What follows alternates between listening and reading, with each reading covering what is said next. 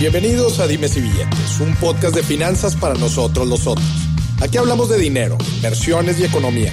Todo platicado de forma sencillita, práctica y muy aterrizada, con peras y manzanas. Yo soy Maurice Dieck, un fiel creyente de que necesitamos educación financiera para tomar mejores decisiones en nuestra vida. Y también creo firmemente que juntas la educación e inclusión financiera son pilares fundamentales para que todos tengamos una vida mejor.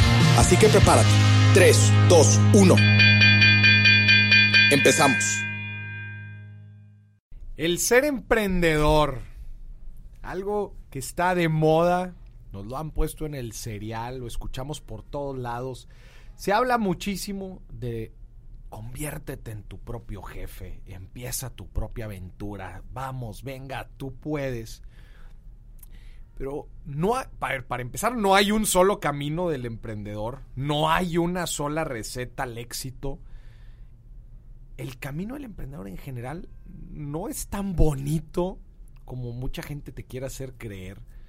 Y, a ver, por, por, lo menos la experiencia que yo he tenido es muchas veces solitaria, es pues de muchas noches largas que la gente, no, pues yo quiero ser mi propio jefe, pues porque ya me harté de tener que estar yendo a ir a trabajar, ya no quiero trabajar. Hoy no sé si te estás metiendo en lo correcto. Y para eso vamos a seguir hablando aquí de los cinco, las cinco crisis de todo emprendedor. Y de invitado en el episodio de hoy tengo al mismísimo no emprendedor, una persona que se autodenomina el no emprendedor. A mí no me digan emprendedor, porque yo soy no emprendedor. Mi queridísimo Pepe Mora de The Ross Morris, Bienvenido, estás, qué gusto. Hombre, hombre, un gustazo estar aquí. Ya era hora a de contar tenerte. estas pinches crisis, cabrón. Pepe, tú traes una mentalidad bien interesante en torno al emprendimiento, muy distinta. Gracias, gracias. Muy distinta a la que normalmente la gente habla. Sí, sí, o sea, soy totalmente negativo, güey. o Y sea, tú eres y- negativo, güey. Me, me vale tres cacahuates. Negativo y depresivo. Pero pues ahí la llevo, cabrón. Pero te voy a decir algo. Y antes de entrar a estas crisis, A ver. eh, tú ahorita dijiste soy negativo, depresivo en torno al emprendimiento. Y ahorita antes de, de empezar el episodio estábamos hablando también tantito de eso. Y yo digo que cuando ves tus finanzas, güey, también es sano Sí. ser un poquito este negativo. Claro, te te vuelves el conservador, o sea, y- Conservador. Cuando haces una proyección de inversión, conservador. Claro. Cuando haces una proyección de tus ventas, tus proyecciones financieras en tu negocio, conservador. Cuando haces tu presupuesto, ingresos, gastos, conservador. Sí, y eso te prepara para las crisis de lo que estamos hablando ahorita. Exactamente, güey. Entonces, espero que la gente que nos esté escuchando ya entienda por qué invité a un no, No emprendedor. emprendedor. Alguien que no te va a venir a hablar de lo bonito, de lo chingón, de lo fácil. Vengo aquí a hablar con un pesimista, depresivo, este, de No, lo peor, un emprendedor, un no emprendedor. y- y- y lo curioso de esto es que realmente sí soy emprendedor. Nada más que yo no soy, nunca supe que emprendía, ¿no? Yo tengo un emprendedor 25 distinto. años en esto. Sí, o sea, a, mí me aventaron al ruedo y había necesidad, no había lana, güey, y ponte a vender alguna pendejada, Tú ¿no? chingale, güey. Tú ching- y, y eso, pues lo- la ventaja fue que se convirtió en un emprendimiento, en negocio. O sea, hoy tengo una serie de negocios que de una u otra manera han sufrido estas cinco crisis de las que vamos a hablar. Vámonos, Y eso es lo padre, güey. Claro, ¿Con güey. cuál quieres empezar? Ay, pues, ¿Con cuál pues te tú animas? dime, ¿cuál es la primera? Yo creo que la crisis, la primera, la, la crisis de los huevos. Ajá, ajá, ajá. A ver. Sí, pues el emprendedor no emprende porque no tiene huevos. Esa es la de las cosas, ¿no? O sea, el emprendedor siempre va a sufrir ese miedo, ¿no? O sea, me aviento, no me aviento, ¿qué hago, no hago? Porque hay que reconocer que la vida de Godín está con madre. Está, O sea, to- o está sea, de, no. en tema de, de comodidad, está a todísima. Todísima madre. madre, o sea, tú llegas a la quincena y llega tu cheque, o llega tu transferencia. Claro. Tú el sábado o el viernes cierras el telón y te chingaste, te vas a ir a reventar el fin de semana. Claro. El emprendedor no, güey. No. El emprendedor chingate, güey. O sea, porque es 24-7-365, güey. Pepe, ahorita tú dices, habla- hablas de, de que le faltan huevos y que ese Sí. es el principal crisis. la- una, la- Yo la creo que ahí se separan los hombres de los niños. Ahí se separan los hombres de los niños, pero déjame te digo algo, rascándole un poquito el tema. Yo creo, así como dicen que entre los perros hay razas, Claro. entre los huevos hay razas también. Sí. Hay diferentes tipos de miedos. Sí. Y hay diferentes razones por las que la gente no se lanza a emprender. Sí. Lo una es financiera. Definitivo. Una, Eh, yo, yo creo que es de las más poderosas. si tú me preguntas a mí, yo creo que es la más Sí, poderosa. el dinero. Hay otra definitivamente que es un tema cultural, un tema de, de, de, pues, el qué dirán, de miedo a fallar, miedo a empezar de cero, güey. Miedo al que dirán es tormentoso. O sea, si la cago, Duro. ¿qué voy a hacer? Duro. Cuando, si fracasas, pues vuelves a poner otra idea, o sea, no Claro. sobre la mesa, ¿no? ¿Y qué me dices, Pepe, del gerente, director de empresa que no quiere emprender porque tiene miedo de que lo vean empezar de cero, güey? Claro, y que tiene y que está viejo, pero pues eh, Kentucky empezó a los 65. Claro. Entonces, pues también eh, ese tema, pues eh, cualquier persona puede empezar. Yo empecé a, emprender muy temprano. Y eso, pues ahorita ya estoy grande, pero de una u otra manera estoy disfrutando frutos que... que los has taloneado, que los has taloneado. Los, los has taloneado. Pero, Pepe, eh, eh, Otro miedo yo creo que muy fuerte, y, y fíjate, que tiene que ver con nosotros, y que es una crisis también, es el, el tema creer no poder. O sea, tengo la idea maravillosa, tengo el capital, sí, me vale madre lo que opine la gente, pero no creo en mí. Ese también es bien poderoso. ¿por qué alguien no creería en sí? Yo creo que es por la formación que tuvimos de, de- de chicos. Yo creo que tanto tú como yo, en, en cuestión de familia, algo nos motivó a emprender y a estar aquí. Hay gente que no se motivó para eso. O sea, a lo mejor los Hay mucha gente que no le late, Claro. O sea, lo que sí, sí, imagínate si tu papá a lo mejor fue eh, don no sé qué en Cemex y se acostumbró a este tema de tener dirección en Cemex, pues a lo mejor el, el hijo vive y dice, ¿sabes qué? Ah, Para mí el godín y llegar a una dirección es lo más importante, Claro. o sea, Déjame te digo algo bien interesante de eso que acabas de decir. Yo tengo una familia bien rara, güey. Del lado de mi papá. Pero tú no lo eres, ¿verdad? No, lo- que- que yo no la familia. que yo no soy qué. Raro. no, yo, yo casi no, güey. Yo soy una perita en dulce. No, no, no, yo soy rarísimo y ahí te va, güey. Del lado de mi papá, son catedráticos. Toda la familia de mi papá son catedráticos.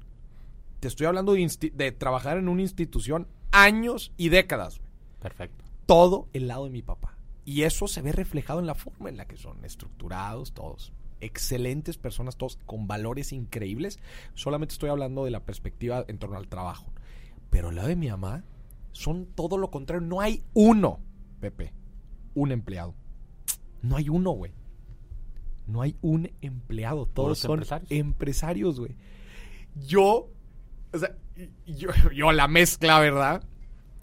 Eh, a mí, yo, yo recién egresado, entré a trabajar a una firma de consultoría y pues empecé a como casi, yo siento dentro de mi cabeza esos dos lados, como que el, ay, está toda madre esto de nada más recibir la lana y ya Sí, tienes no, hombre, certeza. Y tengo otro lado que me dice, no, güey, ya, güey, ya, emprende. O sea, yo siento mis, mis, mis dos voces dentro de mi cabeza, pero es bien interesante y es bien cierto lo que tú dices, güey. La forma en que nuestros padres nos criaron y de generaciones también impacta en, ¿tienes los huevos o no para emprender? Sí, mis hijos yo los pongo a vender pelotas de golf que hay en la casa.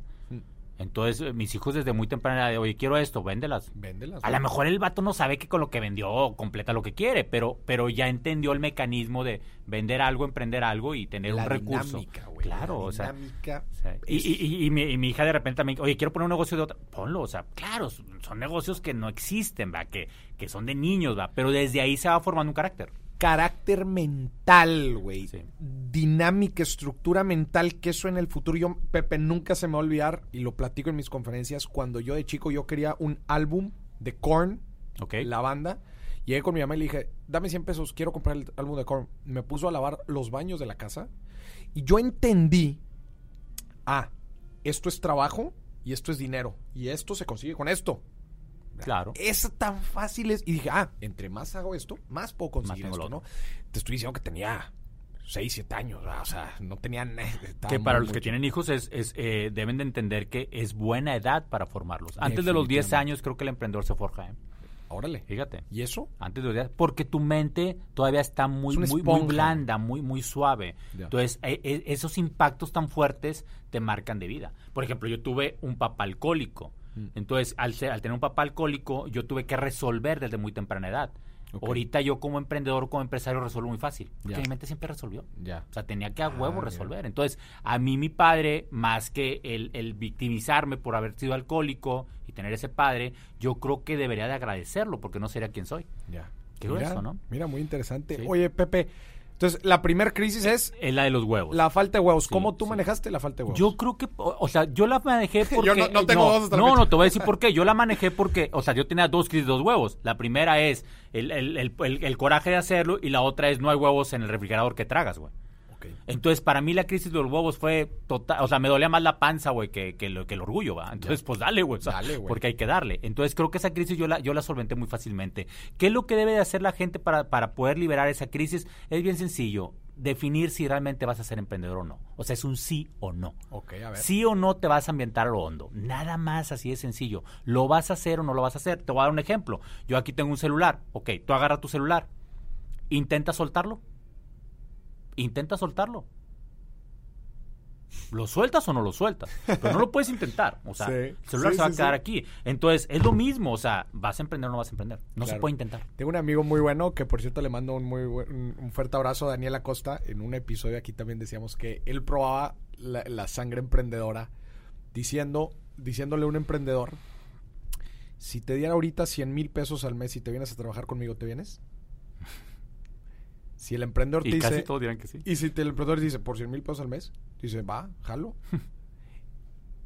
Y el emprendedor te dice, no, no, no. No. Porque su visión es todavía Claro, claro. Eso, o sea, porque, no hay, porque en el emprendimiento no hay límite. Claro. El límite no existe, ¿no? Yo creo que esa es la primera crisis, ¿no? Entonces, pues, o sea, no intentarlo, hacerlo. Definitivamente. O sea, el, que estés pensando, ¿cómo lo intento? ¿Cómo lo intento? Ya valiste madre. Nunca vas a soltar el celular, nunca vas a emprender.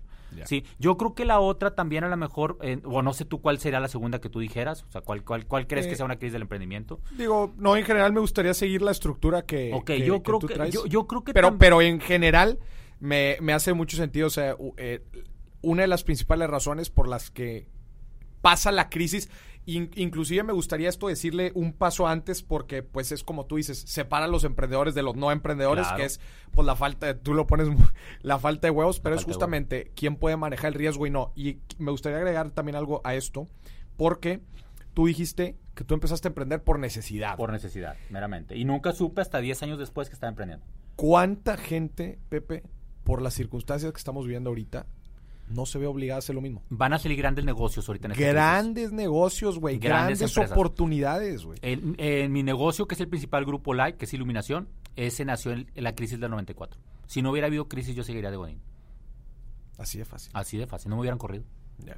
Entonces, la gente que nos está escuchando, que quizás quedó desempleada, a su negocio no le está yendo bien, siempre en todas las crisis se mueve, las industrias se mueve, se hay jugadores que salen, definitivamente hay muchos jugadores que salen en las crisis. Y entran los nuevos. Pero, hay, pero entran los nuevos. Y, mejores, ¿sabes? Entra, claro, porque pues tienen que adaptarse a una nueva realidad y hay muchas empresas que no logran adaptarse a la vieja realidad los dinosaurios, que ahorita yo tengo empresas dinosaurias porque ahora son líderes en el mercado, eh, batallamos más para ajustarnos en época de crisis porque la carga ya la traemos. Burocracia, responsabilidades, llega un jugador más chico, más dinámico, con procesos mucho más eh, sencillos, con gente fresca.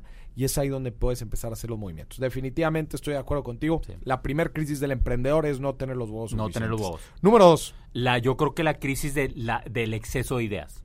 Ok. O sea, tiene, o sea, el emprendedor no entiende que una idea no necesariamente es un negocio.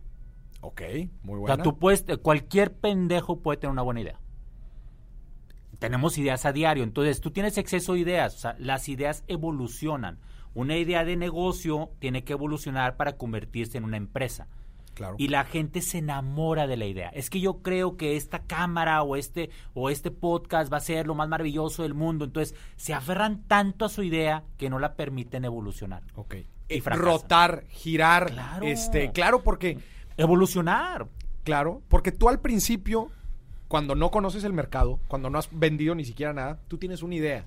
Pero conforme vas validando muchas de tus hipótesis con el cliente, con el mercado, con tus proveedores, con tus clientes, se van va modificando tu oferta, ¿no? Y la gente se aferra y ahí es donde empiezan a ver los quiebres. Muy quiebres muy fuerte, o sea, porque esa idea, o sea, es como cuando vas a un viaje, no sé, la primera vez que conociste París o que conociste Nueva York, vas con una expectativa. Claro. Y no es que la, ciudad de repente te baje la expectativa, sino el viaje es diferente.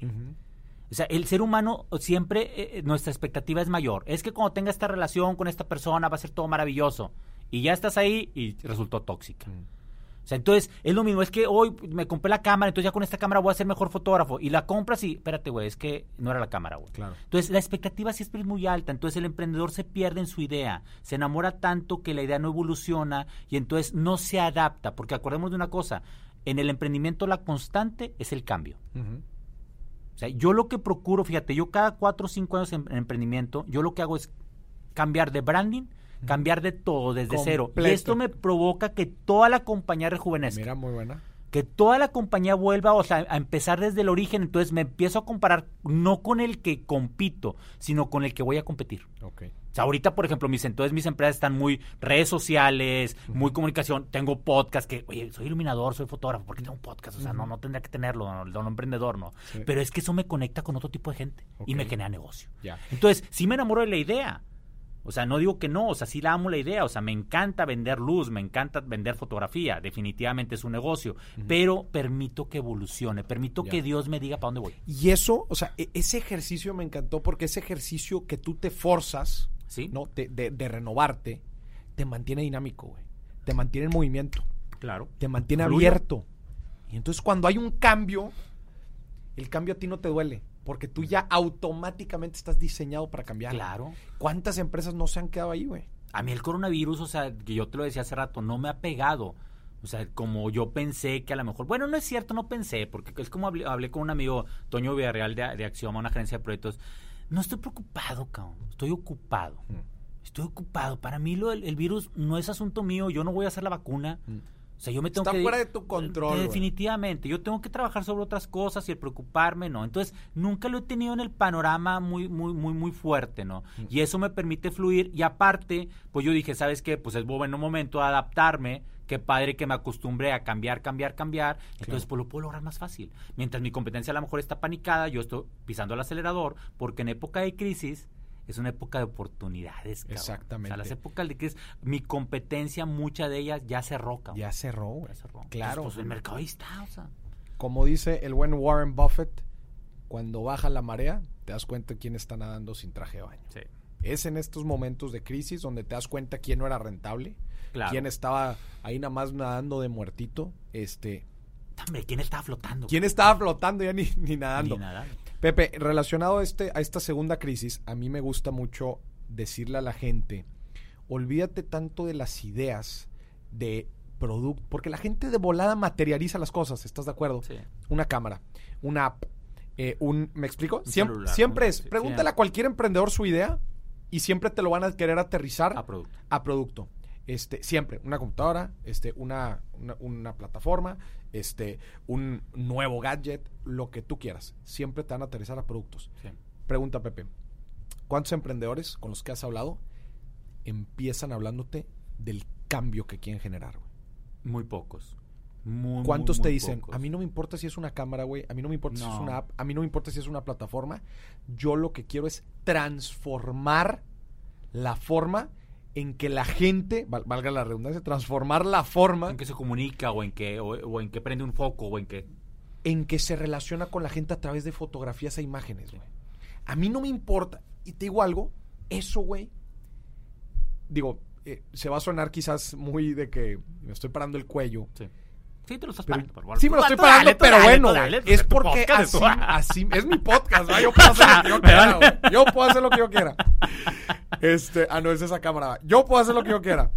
Este, entonces, así me funcionó a mí, güey. Y eso, te voy a decir algo, Pepe, es lo que me ha ayudado a poder girar, rotar, capitalizar nuevas oportunidades. Yo estoy enamorado con el hecho de transformar la manera en que la gente ve, utiliza y multiplica su dinero.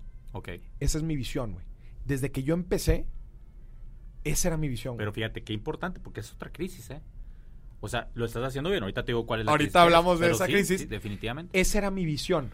Y la gente me decía, oye, Maurice, ¿y, y cómo lo vas a hacer? Eh, se escucha muy fuerte, güey. Transformar eso. ¿Cómo lo vas a hacer? ¿Con un libro? ¿Con videos? ¿Con un juego de mesa? ¿Cómo lo vas a hacer? ¿Con pláticas, conferencias, cursos? ¿Cómo lo vas a hacer? ¿Sabes qué respondía? No me importa, güey. Ya veré. Claro. El mercado me lo dirá. El éxito me lo dirá. La validación me lo dirá. El mercado me lo dirá.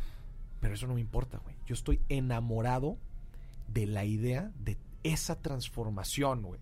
Creo que lo que tú estás diciendo aquí en la segunda crisis es la gente se enamora de los cómo, güey, no de los qué es, que lo menciona bien A Simon mí me pasó en, mi compañía de iluminación, fíjate, yo vendía en iluminación, o sea, nosotros vendemos estadios, hospitales, torres, pues casi mucho en Monterrey, mucho en la, en la República. Y, y lo que me sucedía antes es que yo vendía lámparas, focos, drivers o balastros. O sea, vendía el artefacto. el artefacto. Y yo veía que el cliente iba y siempre decía, oye, pues es que este vale lo mismo que aquel Sí. o está más barato. Y siempre era el factor precio. Claro. Yo decía, chinga, güey. Y no cre- crecía, pero pues crecía porque otra vez más vendedores, más cobertura, más. Un día dije, no, güey. Voy a vender luz. Entonces empecé a diseñar, empecé a crear un personaje, empecé a crear la necesidad de tener calidad de luz, no cantidad. Ajá. Y entonces hoy la gente me compra trajes a la medida de luz que tienen lámparas, luminarios, focos. Porque por lo que más Ya vendo no es el artefacto. Pero yo lo que vendo es la luz. Yo como tú, yo transformé el negocio. De ser lamparero, es decir, vender lámparas, ahora soy un especialista en iluminación que es como un cirujano. Te da el traje a la medida y ya el cliente ya lo ve diferente. Claro. Ya no se fija en los fierros, se fija en, en los efectos lumínicos que puedo crear. Y ahí fue mi gran negocio. Y me, me encanta la frase que utilizas, we're here for the We're here for the light. Me gusta porque antes tú eras un distribuidor. Claro. distribuidor de, mayorista de, lámparas. mayorista de lámparas y ahora tú le estás dando un giro y te pregunto ahora qué tanto se les preocupa digo obviamente siempre va a ser una preocupación el tema de precio pero no van por ti por el no precio. van por el precio. Y es más, yo le digo a los clientes, yo no voy a ser el más barato. No me interesa ser el más barato. Dejaría de ser financieramente rentable. O sea, yo hasta a mis amigos les digo, yo tengo que ganar utilidad. Es un negocio SASB que genera utilidad. Pero eso no significa que te voy a clavar el puñal y que quiero, eh, Claro. quiero abusar de eso. Simplemente es una transacción económica. claro Sí, y el me- valor que yo te estoy ofreciendo Claro, eh, porque otra vez, eso es bien importante, el valor que tú le entregas a tu cliente. claro O sea, eh, cuando tú entregas algo de valor, la persona no es que pague un sobreprecio, paga un precio diferenciado. exactamente O sea, yo aquí tú lo ves, traigo mi Leica. O sea, esto hace lo mismo que tu celular. Hace lo mismo que una Nikon. Pero tú pagas el sobreprecio por la ergonomía, por la calidad, por el tamaño, ¿sí? Y por la historia de 100 años. O sea, También. los nazis las usaban en la Segunda Guerra Mundial. Y tú hay fotos de esas. Entonces, eso es lo que tú compras. Y pagas 10 veces más que una cámara normal. claro Entonces, eso es. Preocúpate por ser un Leica. y también dentro de, de esto que platicamos el cómo tú es tu producto tu cómo tu lo que sea está en verdad cumpliendo con la visión o la Claro. transformación que quieres lograr y eso es lo que te va a decir si mejor app o mejor un celular Claro. o mejor esta lap o, me- o mejor esta cámara Pero mira, pero también no nos... Bueno, vamos a seguir con las crisis, ¿no? Porque pues si no... no pero a ver no sé si ibas a decir algo Sí, relacionado yo, decía- yo, lo- yo lo que digo es que la gente también se clava mucho en eso, porque te clavas en lo que vas a vender, pero no te clavas en la experiencia que le das al cliente. En el tema de mi fotografía, yo soy fotógrafo también, tengo un estudio de fotografía, y yo lo que vendo es una documentación de personas. Si tú quieres un retrato, ve con el que quieras. Hay muchos retratistas, pero yo no. Yo no hago fotos bonitas. Yo hago una foto que dentro de 10, 15 años tú te acuerdes y digas, ¿sabes qué? Ahí soy yo. Pero fíjate, yo no tomo con cámaras convencionales. Todo es con Leicas. Ok. Entonces, yo le doy un valor diferente a mi proceso de maquilar una foto. Desde mi esencia, que soy documentalista, y desde la esencia de los equipos que utilizo. Eso el cliente lo toma como valor lo valora claro y la gente regresa y quiere esa foto porque nosotros decidimos con el corazón, no con el cerebro nuestras compras. Entonces el emprendedor pues puede hacer un gadget muy bonito, pero si no conecta con el corazón, no te lo van a consumir. claro Inversionista, en un minuto volvemos con el episodio de Dimes y Billetes. ¿Te gustaría seguir aprendiendo día a día a tomar mejores decisiones con tu dinero, hacer mejores inversiones o quizás emprender y desarrollar un negocio? Esto te interesa. Quiero invitarte a Alfa, la primer comunidad de inversionistas en Latinoamérica que busca darte las mejores herramientas para que puedas seguir creciendo tu vida financiera. Al ser miembro de Alfa recibirás el boletín Alfa Express con los mejores tips y recomendaciones financieras. Tendrás acceso a contenido exclusivo que incluye el overtime de este episodio. Obtendrás descuentos en mis productos y podrás entrar a la sesión plenaria Alfa, una reunión exclusiva en donde aprenderás sobre diferentes temas del mundo de las finanzas, economía e inversiones para que juntos crezcamos como personas y como profesionistas. Para más información entra a mi página de internet www.morisdieck.com y da clic en la pestaña comunidad. Listo, volvemos. a ver pregunta nada más de cultura general ¿por qué, ¿por qué todo con Leica?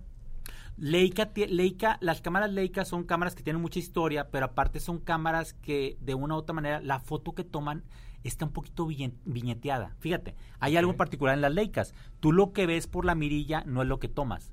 Lo que ves a- lo que ves por la mirilla es diferente a lo que se ve a través del lente. Entonces, tú siempre tu foto nunca estás viendo lo que Nunca estás tomando. estás viendo lo que nunca. estás tomando. Entonces, eso es bien padre porque te permite en un momento dado, es como cuando mandaba a revelar, Ajá. nunca sabes lo que tomas. A la madre. Nunca sabes. Entonces hay una sensación ahí, pero eso también te permite tener, o sea, yo no estoy preocupado, si te tomo una foto aquí, yo estoy preocupado por establecer un contacto contigo, una charla, pero está haciendo clic, güey. Ya. Es fantástico eso. Las demás cámaras no. Enfoque manual. Estas no enfocan automático. Ya. O sea, si yo les pido a ellos que me tomen una foto, se la van La a pelar. tienes que saber, sí. Sí, Entonces yo aquí te tengo que enfocar. Eso también me permite a mí, al momento de enfocar, me permite pensar la foto. Ok. Entonces, a veces, ahorita otra vez, tienes la tecnología del mundo, de última tecnología y todo. Sí, pero eso te hace torpe. Ya. Sí, sí, sí. torpe, claro. porque la foto está aquí, no está aquí. Claro. Sí, las lecas te obligan a, a- a- a pensar. A pensar. Es Qué chingón, güey. Y hay veces creemos que más rápido, más automático, No, más no, todo es mejor. no, y no. claro que no, no Digo, se cumplen ciertas, Claro, se, claro, cumplen ciertas claro, cosas, ¿verdad? claro, Pero bueno. claro. Pero puedes agarrar un Porsche de 1950, güey, y va a ser una experiencia maravillosa. Sí. O sea, y puedes agarrar un 911 de ahorita, güey, y también va a ser maravillosa. O sea, y tienen tecnología totalmente diferente. Sí.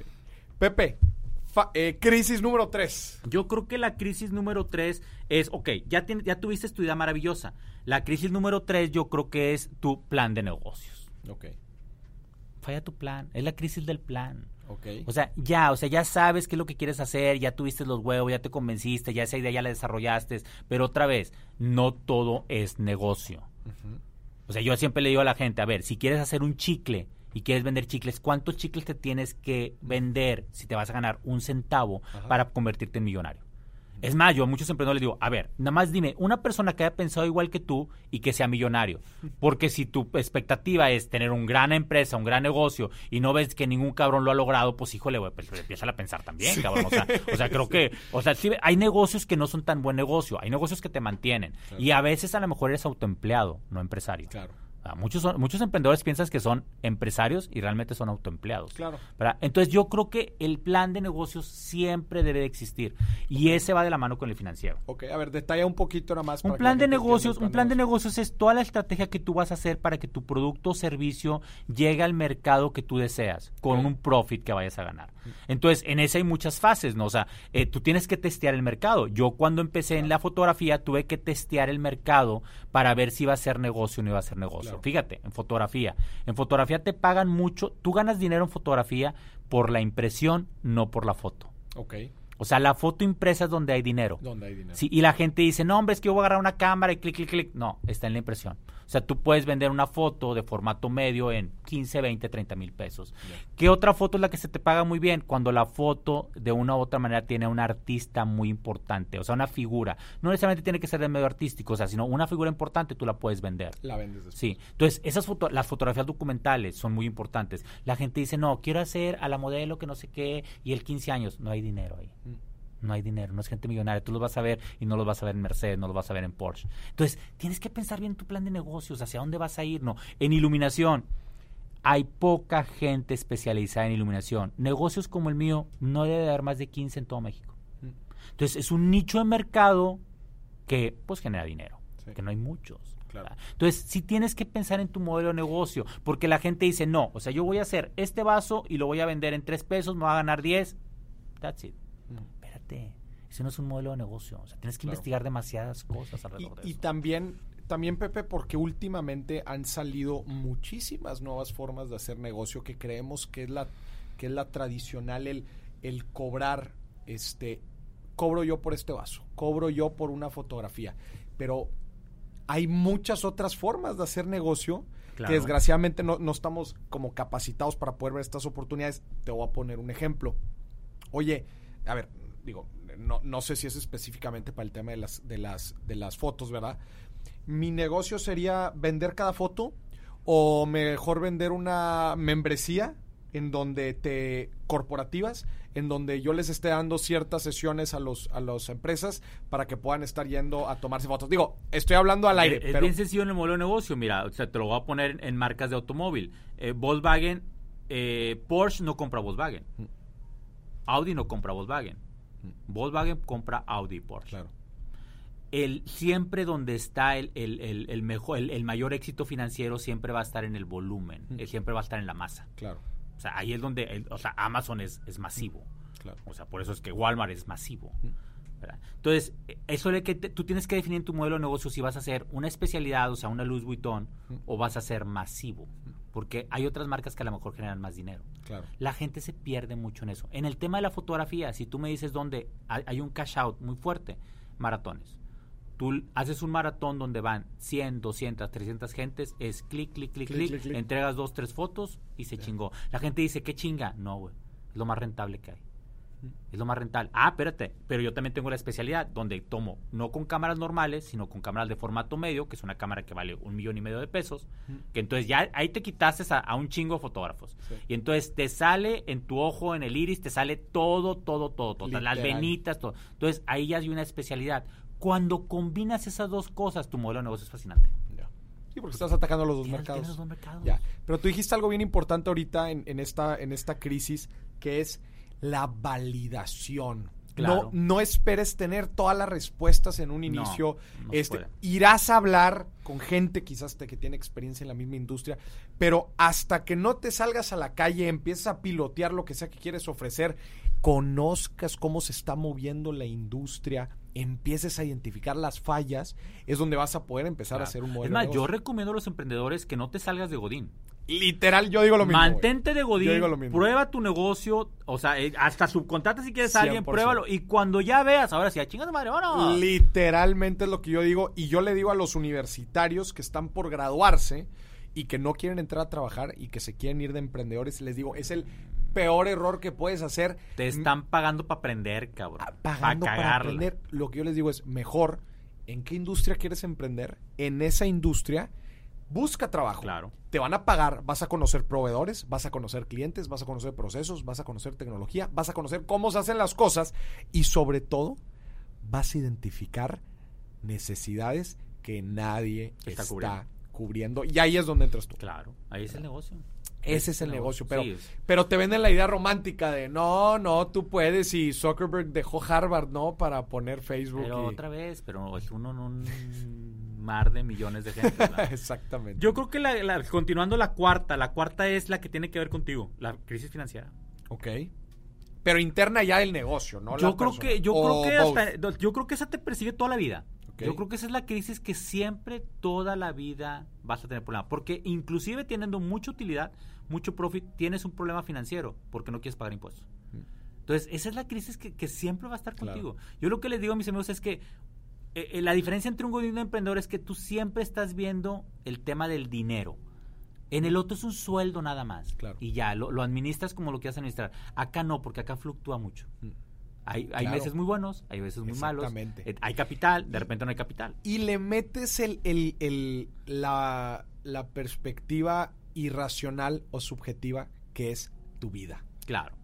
¿verdad? Claro, claro. Le metes tu vida y Y vale tres cacahuates. ¿qué pasa, cua- ¿qué pasa cuando te empieza a ir bien en un negocio? ¿Qué es lo primero que haces? Compras casa, carro. Carro.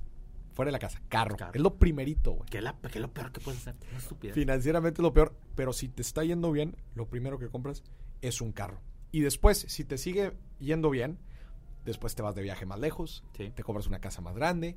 En general, empiezas a aumentar tus, tu nivel de vida, Claro. llamémoslo así, pero tú lo dijiste, es de altibajos. Y de repente te va bien, y de repente por alguna razón te empieza a ir mal, y órale, ahí es donde se pone ¿Cómo le bueno. haces? Entonces, justo lo que tú estás diciendo, es importante administrar, como diría aquel presidente, la abundancia. Fíjate que mi padre tiene una, una, una, bueno, tiene una regla muy padre que yo ahora la aplico, o sea, mi padre ya, ya, ya se jubiló de, de Grupo Light y yo la aplico en mis siguientes negocios. Ya es la regla de los 10 años. ¿Ok? O sea, mi padre decía, ¿sabes qué? Mira, los primeros 5 años, haz la gallina gorda. O sea, vas a ganar dinero, pero todo, mi papá, todo lo que se genera de utilidad, o sea, nosotros siempre hemos sido en los negocios empleados. Es decir, nosotros tenemos un sueldo. A final de año nos repartimos utilidades, pero nosotros somos empleados. Sí. O sea, yo trabajo para mis empresas. Sí. Entonces, los primeros cinco años solamente era el sueldo. Nada más. Sueldo. Alguna prestación para el carro y la chingada, O sea, pero... ni siquiera utilidades no, al no, final. no del había utilidades. A los 10 años ya es cuando nosotros empezamos a generar utilidades. Es cuando ya el negocio ya estaba muy robusto. 10 años, cabrón. 10 años. 10 ¿Cuál es, años. cuál es este, el, el porcentaje de pymes que pasan No, hombre, no. dos años, güey? Nada más el 10%. Sí. Pues, y bueno, y si lo calculas a 10 años, creo que es como el 1%. El 1, güey. O sea, Imagínate. entonces es, es bestial. O sea, por eso yo le digo a mis amigos, sí, cabrón, en tus primeros dos años ya te compraste el carro y ya enganchaste la casa, estás empinando tu negocio. Empinando. La gallina o los de oro no va a exist no va a subsistir, no Claro. se puede. O sea, o, o le das a la vieja o le das, o le das al negocio. Y luego deja todo otro error que cometen los emprendedores. Le, le fiscalizan todo con la vieja. Mm. Hijo de su pinche madre, cabrón. O sea, de ahí ya estás en... No le digas a- cuánto ganas. Dile que estás jodido. Aguántate 10 años. o Sí, sea, sí, viaja una vez nada más al año. Porque empieza el síndrome de la vara. Claro, ¿Verdad, mi Pepe? sí, ¿Cuál no, es el síndrome de la vara? órale, órale, todo. Pues, No, el síndrome de la vara ¿Cuál es, es? justo lo que te estoy diciendo, que te empieza a ir bien. ah, claro, empiezas, no, a empiezas a subir la vara Sí. y después dile que ya no te vas a ir de viaje allá. No, no, pues que te, te divorcian. Sea, por- ¿Pero por qué? Pues si tú me dabas todo Pues esto. te divorcian, pues ahora eres un pendejo. Eres un pendejo. Ahora eres... Sí, pues tú has quedado de Godín. Pues sí, cabrón, pues de Godín no hubieras hecho nada. o sea, sí, no, o sea, sí, sí, el tema financiero es bien importante. O sea, nosotros ahorita que estamos sufriendo esta crisis global, Claro. o sea, el negocio está capitalizado. Porque no, fíjate, otra, otra, otro tip bien, bien padre. Yo tengo, yo tengo cuatro socios, bueno, uno ya está retirado que es mi padre, mi hermano, yo y el negocio. O sea, el negocio es un cuarto, Es un socio. cuarto socio. Entonces, las utilidades, lo máximo que yo puedo sacar es para tres socios. Lo otro se queda. Claro. Entonces, qué padre, porque ahorita yo puedo ir con mi socio negocio y decirle, oye, ¿sabes qué? No estamos vendiendo tanto, a lo mejor no hay tanto capital. Pues, está capitalizado, Claro. tiene lana. Eso la gente no lo hace. Y de hecho me ha tocado platicar ahorita por el tema de la pandemia, me ha tocado platicar con muchos, pues de todo, restaurantes, eh, pymes en general, que, oye, pues tus ventas se cayeron 90%, imagínate, el primer mes, 90%. Oye, ¿cuántos ¿cuántas quincenas de sueldo te quedan? Pues no. ¿Cuántas? Había unas que no tenía nada. Nada. Un mes, mes y medio. Nada. No, pues esto no se arregló en mes y medio. Y es ahí donde empieza Claro, el tronadero. Sí, siento que, que tu- tus finanzas siempre tienes que ser muy sanas, siempre tienes que prevenir, siempre tienes que tener algo en el colchón Claro. o reinventir, reinventar, re- eh, reinvertirlo. Fíjate, ahorita mi hermano, que mi hermano financieramente es un cabrón hecho y derecho. ¿Qué hizo? El negocio está capitalizado, nuestros proveedores están sufriendo por flujo. Les habló, oye, ¿qué sucede si ahorita te aviento el dinero de lo que ya te compré? ¿Cuánto me descuentas? ¿Cuánto me descuentas? Y un día me habló, oye, ¿sabes qué? Ya sacamos todos los gastos del mes porque les pago, pago un cabrón. Claro. Por, por estar en una buena posición. Claro, por estar en una sana, Sana posición. posición. Ahora te lo cambio, Pepe. ¿Qué pasa en tus finanzas personales cuando en un evento como estos estás bien capitalizado? No, hombre, pues con madre puedes comprar lo que tú quieras. Lo que tú quieras. Está con madre. Pero fíjate, algo sucede en lo personal. Yo compré mi casa, ya mi casa de mis sueños, por llamarlo así, 18 años después de haber empezado el negocio. Mis amigos regularmente es al cuarto, quinto año. No la aguantas. No la aguantas. no la aguantas. No, no, o sea, no, no te da, no te da. O sea, ahora tú vas a decir, bueno, entonces ¿para qué quiero un negocio si, si me están vendiendo? Porque sobre todo los millennials, La- ¿no? la idea, Sí, la idea de la que el negocio, yo voy a hacer todo y... No, cabrón, o sea, hay sacrificio, claro que hay. Pero la ventaja es que si empiezas joven y si tienes una empresa, tú después, esa empresa, a ti te va corriendo el negocio. Exacto. O sea, porque te va jubilando, o sea, te va, o sea, las empresas te van pidiendo que ya no estés, Mm. que ya te dediques a jugar golf, a viajar, X y Y. Yo veo a mis amigos hoy que me dicen, oye, cabrón, te veo de repente que te está rascando la panza en un negocio de fotografía Mm. y yo estoy en chinga. Le digo, sí, cabrón, pero yo estuve 20 años antes que tú haciendo una empresa. Claro. Pepe, ahí voy a diferir un poquito A ver, contigo. dale, dale, dale, se vale, se porque vale, se vale. eh, en el mejor de los casos, la empresa te empieza a empujar afuera, pero todo el tema de sucesión Ah, es un tema enorme y también para la gente, este, a ver, por ejemplo, ahorita 18, 20, 30 años taloneando un negocio y luego te vas a salir a qué, güey? ¿Qué vas a hacer? Está cabrón. Está- no, está pero duro. bueno, yo voy a diferir ahora contigo. A ver. es que el negocio, o sea, otra vez, ya tuviste la idea maravillosa de vender una cámara, vender Ajá. una foto, vender algo. Ya te está generando dinero. Ok. Lo mejor que le puedes hacer a tu negocio es no operarlo, Claro, sino dirigirlo. claro. Cuando el negocio te empieza a empujar afuera, tú no te debes de ir.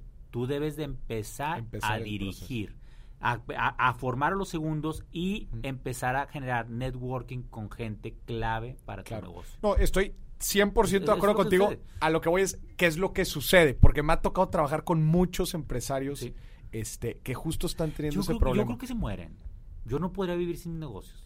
Pero, O sea, yo creo que... pero o yo sea, creo que está mal. No, debería ser no, así. No, lo- no lo sé, porque otra vez mi vieja me dice, oye, ¿por qué vas los sábados a trabajar? Es que me gusta, cabrón. Pero, pero Pepe, creo que ahorita dijiste muy bien. En la parte, de hecho, ni siquiera diría directiva, o sea, a ver, operativa definitivamente ya no. Sí, no, no, pero no puedes operar. Directiva yo diría que tampoco. Yo, yo reservaría, oye, presidente de consejo, Presidente de con, con roles muy estratégicos dentro del relacionamiento que necesitas, a- acercando... o sea, a ver, estás trabajando y no, güey.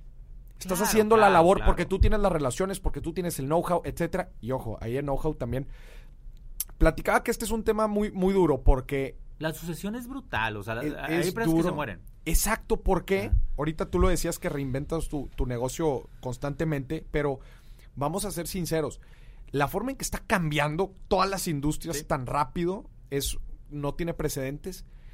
Ya y, digo, pongo el ejemplo de las grandes empresas este, nacionales antes hacían sus planeaciones estratégicas a 10 años, Mm. porque pues en 10 años no va a cambiar tanto el panorama. Ahorita las hacen a 3, güey Sí, bien te va. si bien te va, porque porque al cuarto año ya no sabemos ni qué pedo, güey. No. Literal. Entonces, oye, ¿cuántas veces no he platicado con, con amigos en donde su papá operaba el negocio y lo operó por 20, 25 años y luego llega el chavito y les dice, oigan, es que creo que deberíamos de posicionar nuestra empresa en redes sociales o creo que deberíamos de digitalizar esto no. o creo que deberíamos de hacer un twist en el modelo de negocio y que le van a decir, oye, llevamos operando 25 años así. Que No esa yo creo que será la última crisis. ¿Esa es la última crisis? Pues claro, es la- el- y es la crisis más difícil. Es, es la crisis que yo sufro en Grupo Light, porque ya es una empresa de 25 años, que no la sufro a lo mejor en DC Raw, ¿no? O sea, que- es, es la, es, la, es, la, es la crisis pues, existencial, ¿no? De los negocios, donde eh, el joven trae ideas diferentes, donde ya evolucionó todo y tú te vuelves totalmente obsoleto. Obsoleto. O sea, esa es una realidad. que, que también se puede combatir, digo, si tú estás constantemente... eh, Es muy difícil porque mira, tú y yo que nos llevamos ya algunos años, ¿Mm? eh, la generación es bien diferente. Las generaciones también te marcan porque vivimos Buen cosas punto. diferentes. Entonces sí, sí te marcan. O sea, yo estoy acostumbrado La forma otras de ver las cosas, Claro, inclusive. ustedes es muy rápido las cosas como las viven. Nosotros no. Entonces sí, sí es muy difícil tú adaptarte a, a eso, ¿no? Yo creo que el tema de la sucesión o el tema de la continuidad de las empresas sí tiene que ver con que el que lo fundó otra vez se desamore, se desenamore Sí. de qué? De la idea de la idea. y lo vea como un negocio. Creo que es muy, o sea, a mí me cuesta, a mí me costó que, que mi gente me dirigiera, o sea, es decir, que mi gente me dijera, no, Pepe, por ahí no es, ahora va a ser por acá. Y yo, güey, espérate, pues que lo, hago, lo he hecho 20 años así. Sí, sí, Pues sí, sí, claro. pero pues te tienes que reinventar. Claro. No hay, no hay, no hay ¿Y manera. cómo estás viviendo tú esta parte? Eh, del, de- del reinventarme, primero fue dolorosa porque me sentía un inútil. Y después fue muy divertido porque dije, crecieron los enanos. O sea, cuando dejas a la gente que crezca y cuando ves que esas personas tienen talento, o sea, la, la mejor virtud que puede tener un emprendedor es crear emprendedores. Líder de líderes. Es, es la mejor, es, es la mejor. O sea, el tener tus piezas claves. Yo me siento orgulloso de decir, ¿sabes que En Grupo Light tengo cuatro manos derechas. Puta madre, güey. o sea, tengo cuatro Y, lo- y- y veo mi competencia y digo, cabrón, ni siquiera hubo la sucesión del papá al hijo, güey. No mames, cabrón. O sea, ¿cómo no Sí, sucedió? sí, sí. Y yo creo que ahí es donde el, el- el- el verdadero líder es donde se forja, güey. El saber que no eres eterno y que te vas a ir a la chingada. Claro. Entonces ahí es donde yo creo que la empresa puede madurar y volver a evolucionar. Creo que es general- difícil, ¿eh? Creo que en general, Pepe, em, un tema que hemos estado tocando, güey, no me dejarás mentir, de, a lo largo de los, de los, de las crisis, güey, Sí. Es el tema del, del ego. Ah, no, pues sí.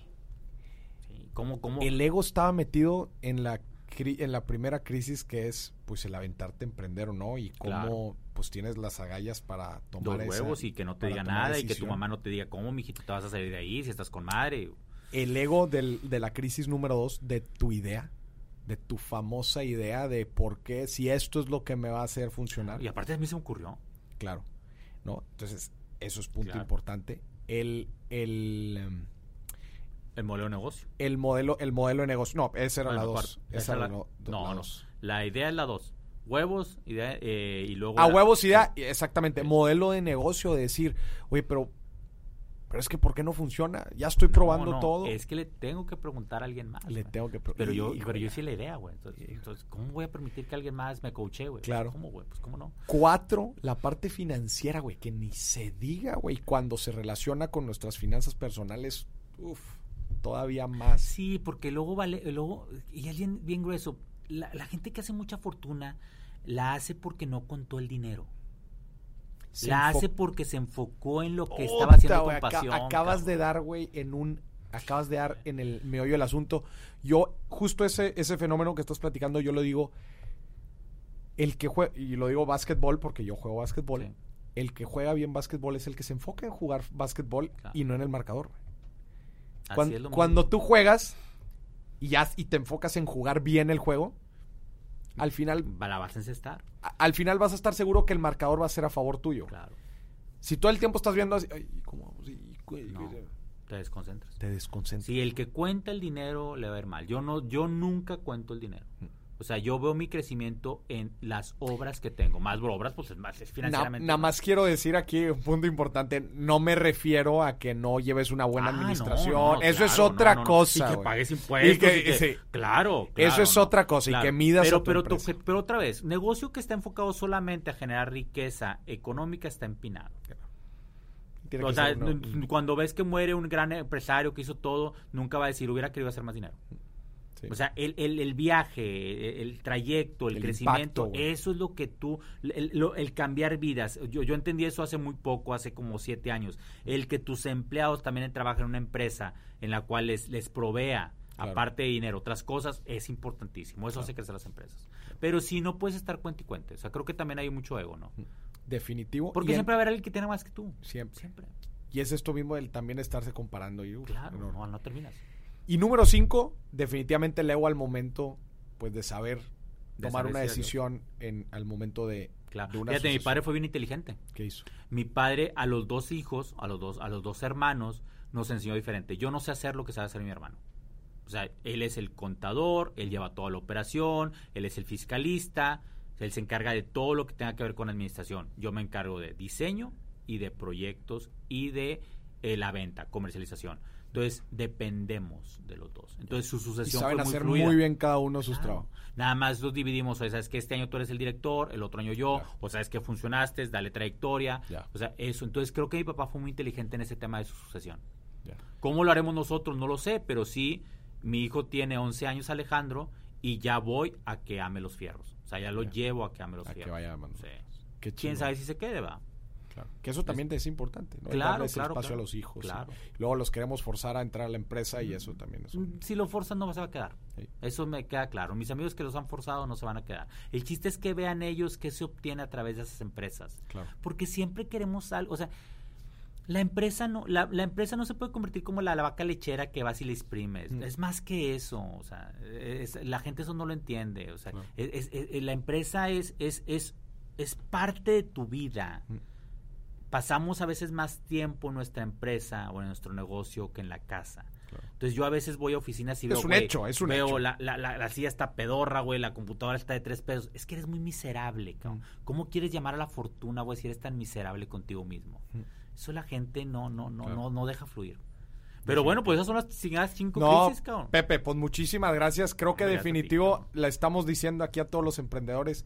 Mucho cuidado con estos cinco crisis, Sí. con estas cinco crisis, mucho cuidado con el ego. Claro. Y, y creo que dimos aquí suficientes recomendaciones y muchas pláticas. Y yo creo que con lo que nos podemos ir y que Mm. creo que ahorita los emprendedores lo necesitan es, es el momento, cabrón. Mm. Es el momento para que te avientes. Mm. Es el momento para que si ahorita ya tienes tu empresa, aceleres. Ejecución. Sí, Ya no ahorita- tanta, yo lo que le digo a la gente, no tanta idea, güey. Ya, güey, Demuéstrame a mí ya tu primera transacción, demuéstrame a mí tu primera venta, demuéstrame a mí la primera vez que te tiraron tu producto de regreso. Fíjate, en me la pasó, cara, ahorita estoy haciendo para el no emprendedor juegos de cartas. Hacer cartas es costoso. O sea, cartas con calidad de Las Ajá. Vegas es muy costoso. Ok. O sea, entonces las mandé a hacer. Y, no, lo conocí un chavo de cartas y ya vino y, y platicando. Es un ex compañero mío de Grupo Live, o sea, trabajó para mí. Y, le- y, pues según él, muy emprendedor, ¿vale? le, le digo, a ver cuánto vale. La segunda vez regresa ya con los números y le digo, aquí está el cheque. Le dije, nada más que me vas a hacer las cartas, pero yo voy a ser tu socio. cuando vendamos los juegos de cartas, yo voy a tener un profit de la venta. No quería agarrar el cheque. Y yo, cabrón, no tienes capital para hacerlas. Tienes tu idea maravillosa. O sea, tienes ya el capital, pero es que se enamoran tanto. No saben hacer negocio. Finalmente lo agarró, fue con su mujer y le dijo, Pepe, mil gracias, cabrón. O sea, O sea, necesitaba una inversión fuerte. claro, necesitaba una inversión fuerte, porque hacer un juego de cartas, o sea, un juego... O sea, no, no, no entiendo. ¿Quería hacer un juego de mesa o él No, quería no, producir, es maquilar? un juego de cartas para que tú juegas póker. Ok. O sea, Ah, pero literal. literal, o sea, pero, deck. pero a lo mejor tú no lo sabías, pero hay un mercado en el cual la gente colecciona cartas. Ok. Tú puedes hacer unas cartas, por ejemplo, mandar a hacer cartas te cuesta 150 mil pesos. Hacer un tiraje de mil cartas, De de, mil. calidad premium. Ya. O sea, porque eso es calidad De premium. mil decks. De mil decks. O sea, que, que cada deck tú lo vas a andar vendiendo entre 25 a 40 dólares. O sea, eso es lo que vale un deck. Ujú. Es un negociazo, güey. Ok.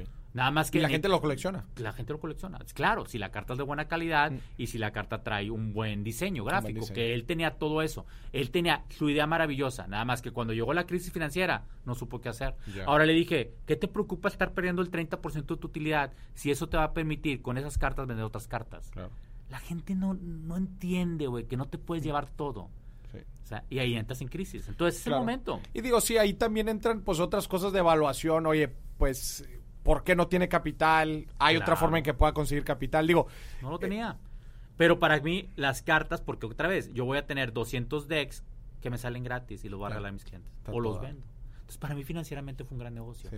Son oportunidades. O sea, el emprendedor busca oportunidades, güey. Mm. De repente no siempre el negocio que soñaste, o sea, tengo muchos amigos que pensaron en hacer, no sé, eh, platos. Mm. Y al final vieron que esa porcelana servía para hacer otra cosa y le Sí. venden a General Motors la claro, porcelana y se volvieron empieza a crecer el negocio. Te- mis amigos de Axtil, no sé si los, conozcas. Mm. Su papá tiene una planta de piezas met- metal mecánica para, para las, para las, eh, para las automotrices. Ajá.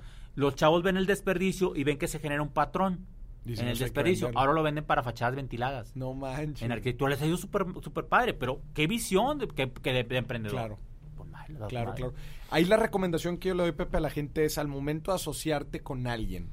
Yo sí soy muy tangible y les digo, no te asocies por lana, a menos que sea un negocio sumamente fuerte, Ojo, requerido de pero eso capital. es del lado del emprendedor. Pero del lado del empresario, asóciate, Asóciate cabrón. que lana, lana. busca Estoy, la- estoy de acuerdo. Claro, claro. Pero la recomendación que yo le doy, y es lo que me ha funcionado a mí, es esa persona con la que te vas a asociar te va a abrir un nuevo panorama de acceso estratégico a relaciones, a, a Sí, tu, so- tu proveedores, socio, a tu- clientes. tu socio tiene que tener eh, diferentes eh, eh, actitudes, valores para que crezca. Exactamente. Si es- el arquitecto se asocia con otro arquitecto, cabrón, ¿y quién va a financiar? claro. O sea, ¿quién va a administrar? No Claro, saben. Claro, sí. claro. Entonces, esa sería mi recomendación final. Pepe, Muchísimas muchísimas gracias. gracias. Hombre, no, gracias estuvo muy, muy padre. Consejos definitivamente para los emprendedores. Ya saben, para que no la cagues. No la cagues, no te apendejes. Si a pendejo te dedicas, no mando la flojen. Ya sabes que esa es mi frase célebre. Y síganme, síganme en mis redes. ¿En dónde te pueden encontrar? En Instagram, arroba el no emprendedor. Y sabes que bien padre, porque el no emprendedor está en todos lados, en YouTube, en Facebook, en todos lados estaba libre. Porque como le puse el no, güey, valió madre. Entonces, que- Facebook, YouTube, cualquier red social que busques, vas a bu-